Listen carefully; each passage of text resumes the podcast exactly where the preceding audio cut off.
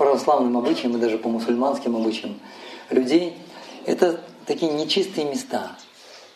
В этих местах обитают духи, обитают привидения. Эти места считаются очень неблагоприятными, очень неблагоприятно посещать такие места. Места кремации и кладбища. Говорится, что если посетил кладбище, нужно принять омовение, нужно постирать всю вот эту вот одежду, очень неблагоприятное место. Разные тяжелые сущности там обитают.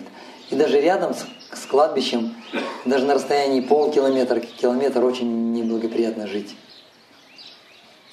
Но самади – это святые места. Самады не отличны от храмов.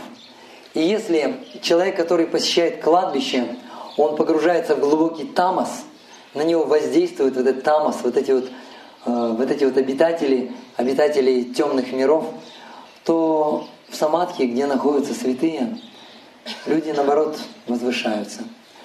И самадхи — это место, где нужно вспоминать об этих возвышенных личностях, думать о них, молиться им, прославлять их, поклоняться им.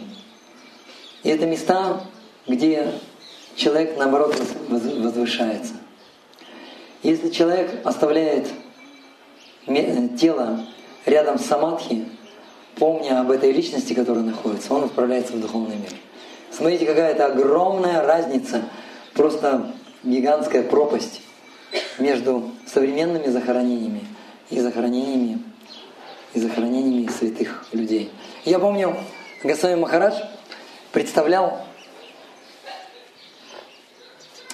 представлял самый первый проект Московского храма. Представлял.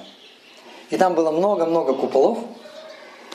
И сзади главного купола был тоже какой-то маленький купол.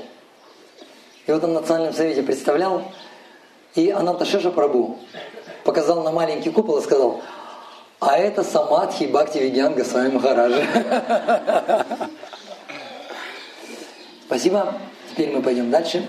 Мы пойдем сейчас на Калиагат.